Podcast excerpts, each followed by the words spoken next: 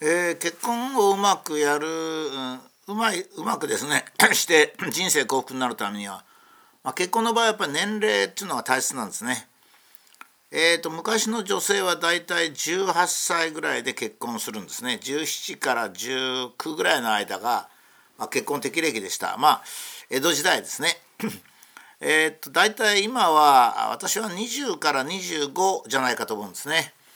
であの あんまりあ女性ですね。もちろん女性の方が結婚年齢非常に重要なんですね。もちろんあの女性の場合精神的なものが一つあり2つ目にやっぱり子供の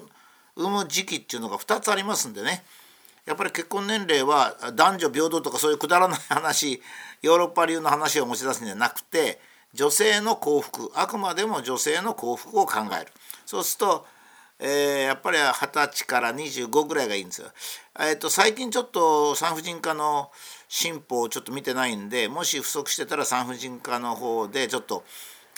先生方に忠告を受けたいんですが、まあ、25以前ですねに産んだ方が、えー、生理的にまたあのいろんな女性ホルモンの分泌とかそういう意味でですねあの好ましくてウィザンが25以下だと我々とその後も順調なようですね。したがってウィザンをだ大体22とか23ぐらいが本命であると、まあ、いうふうに考えますと 女性の結婚年齢は大体えー、まあ、高校から大学大学卒業ぐらいまでというのがまあ一つのポイントであると思うんですね。そうしますと男性の方はまあいくらでも年上でも年下でもまあいいんですがやっぱり男の体質なのはねこれはあの男女差別とか全然ないですよそういうもうヨーロッパ流のあの男も女も不幸になるようなことを考えなくていいんですが男性やっぱり25になんないとですねちょっとやっぱり男性の方が奥手なんですよ。発達が遅いんですね。あの女性の方が発達が早いもんですから精神的なバランスを若い頃の精神的なバランスを取らないと夫婦ってあんまりいかないんでまあどうしても男性は25になるまでは子供なんですよ。で子供の夫っていうのは困るんですよね。やっぱり夫は大人になってないとですね、まあ、いろんな面で困るんですね。そういう意味では、えー、男性が25から30っていうのがやっぱり一番いいんでしょうね。まあ、それでも男性はまだ子供ですまだ子供ですがまああまり年が今度離れますとね今度はあの正しいということが変わってくるんですよ。家庭っていうのはですねあのものすごく人生観を深く考えるとかそういう場ではないので結局2人の感覚が合わなきゃいけないんですね。で10年以上かあの離れますとねちょっと感覚にズレが生じるんですよ。家庭っていうのはご飯食べる時にどうするかとかですね それから 食事の内容とか洗濯物をどうするかとか細かいことが多いもんですからね寝る時に窓の近くに寄って寝るのか窓から離れるのかとかそれから明るさ寝る時の明るさはどのくらいいいかとか、まあ、そんなことなんですよ。ですからねその意味では、えー、やっぱりとあの年齢は10歳以上離れるとちょっと問題なんですね見てますとね。まあ、そうしますと えー、女性が20歳から25まで男性が25から30までっていうのがいいと思うんですね。これあのもちろん姉さん女房だって全然構わないんですが男性の心理的な発達まあ少年から大人の男への変化ですねこれはやっぱり25なんですね。女性の場合はどうしても25までに1人産んどいた方がいいというような意味でですねえー、歳から25歳までと25歳から30までというのはちょうどいいとそうするとまあ平均年齢が年齢差が5歳ぐらいになるんで、まあ、ちょうど長い夫婦生活を考えるといいんじゃないかと、まあ、いうふうに思いますね。でこういった議論にですね男女平等とかそういうこと絶対入れちゃいけないんですね。だって結婚して子供を産むのはね女性に決まってんですよ。だからですねやっぱりそこははっきりしなきゃいけないですね。えそれから男はやっぱり結婚したらもちろん派遣労働者となって妻のために妻の幸福のために必死になって働くわけですから、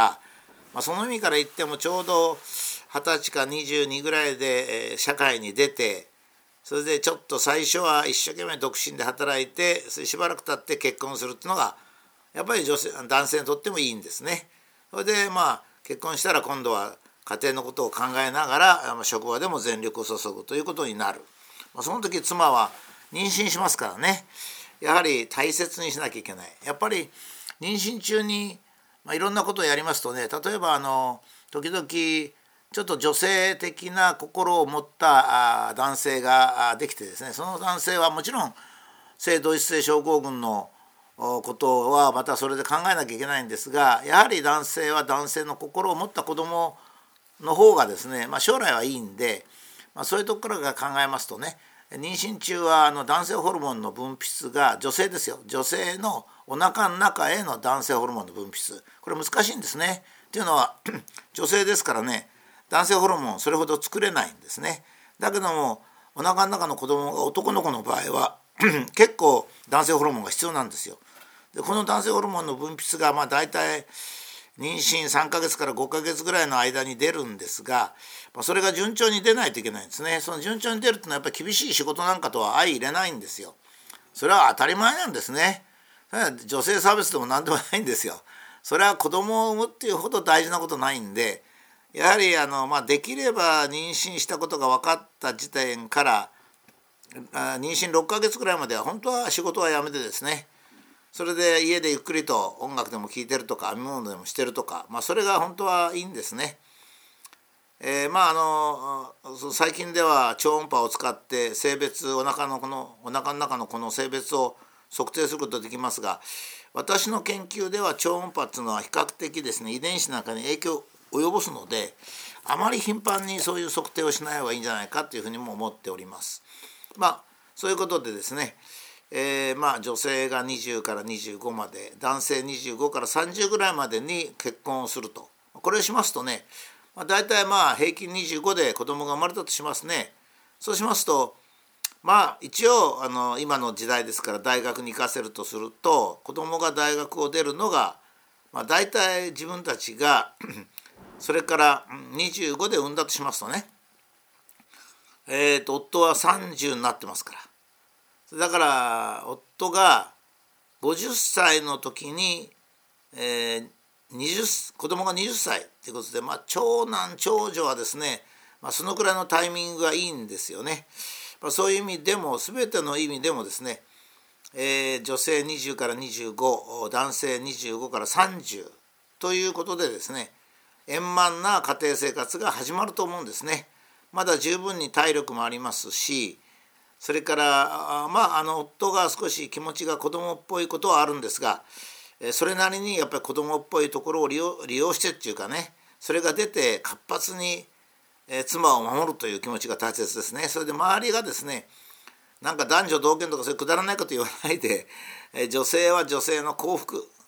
男性は男性の幸福ということを考えなきゃいけないんですね。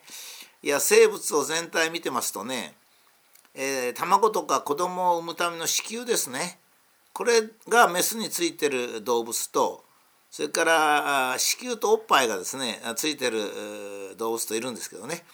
これはあの非常に重要な点なんですよ大切なんですね。えー、子宮だけついてて子供を育てるのが男と女で育てるっていう場合は、えー、おっぱいは別に女性についてる必要ないんですね。だから人間のようにあの子宮とおっぱいが女性についてるってことは子供を産んで育てるということを女性がいいというふうに、えー、自然が判断してるんですね。で日本っていうのが自然をよく観察してって私よく言うんですけどそれはそういうこともあるんですね。日本人とはすごく偉くてですね自然をこう自然の方が自分たちより偉いと思ってるんですよ。あの欧米はそうじゃないんですね。自然よりか人間俺たちが偉い人間が偉いと思ってるんですね。だけど日本人はそれほどは増長してないんです。で自然は偉いとこう思ってますから自然が女性に子宮とおっぱいをつけたということはどういうことを意味するかこれが日本人の考え方なんですね。あの自然を手本にするんですよ。欧米はですねあの自然をねじ伏せようと思ってるんですね。だけど日本人は自然をねじ伏せても決していいことはない。我々の方が自然よりかよく分かんないんだっていうふうに考えてるもんですから。ですから 女性に子宮とおっぱいがあるっていうことは女性が子供を産んで育てるということがいいと、まあ、神様がっていうか自然が思ったんだなっていうふうにこう素直にこう思うんですね。それが日本が奴隷がいなかったちょっとあの飛躍しますけど奴隷がいなかったりいろんな社会システムが非常に良くて幸福な人生を今まで2,000年間日本人が過ごしてきたっていうのはそういうとこによるんですね。えー、ですからあのやっぱり、えー、妻がですね子供を産んでいい環境のもとで、えーまあ、非常にこう満足すべき状態の夫の愛愛情と、うん、努力と、まあ、それによってですね、えー、妻がいい子供を育てると。今度妻の方もですね子供が産んだらもう夫の方を見向きもしないと。結構体重も増えてきて、えー、どうも寸胴になり子供の方だけ向いてるってなことするとやっぱり夫婦関係はうまくいかないんですよ。夫婦関係はやっぱり男女ですから。男と女っていうその性の違いがやっぱり非常に結婚生活では大切でやっぱり最初の子供が生まれてもですね妻はよくお化粧もきちっとして特に夜化粧なんかちゃんとしてですね優しく夫に、えー、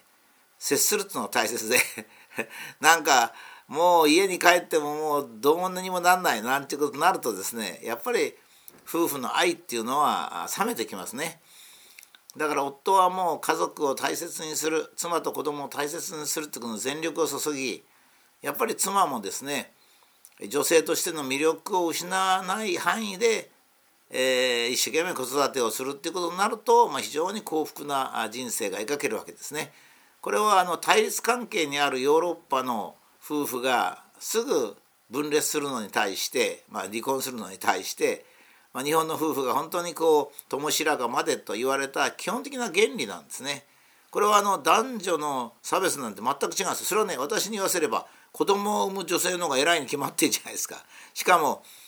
衣食住を握ってるわけですからねただ夫は妻から派遣労働者で外に出て一生懸命働いて帰ってきて給料は全部妻に渡してそこからお小遣いもらうのになんで男女差別なんですかね。子育てっていうのをねそんなにね子供を産んで育てってそんなに下に見たらそれはやっぱり人間じゃありませんからねそうなりますとダメになりますね。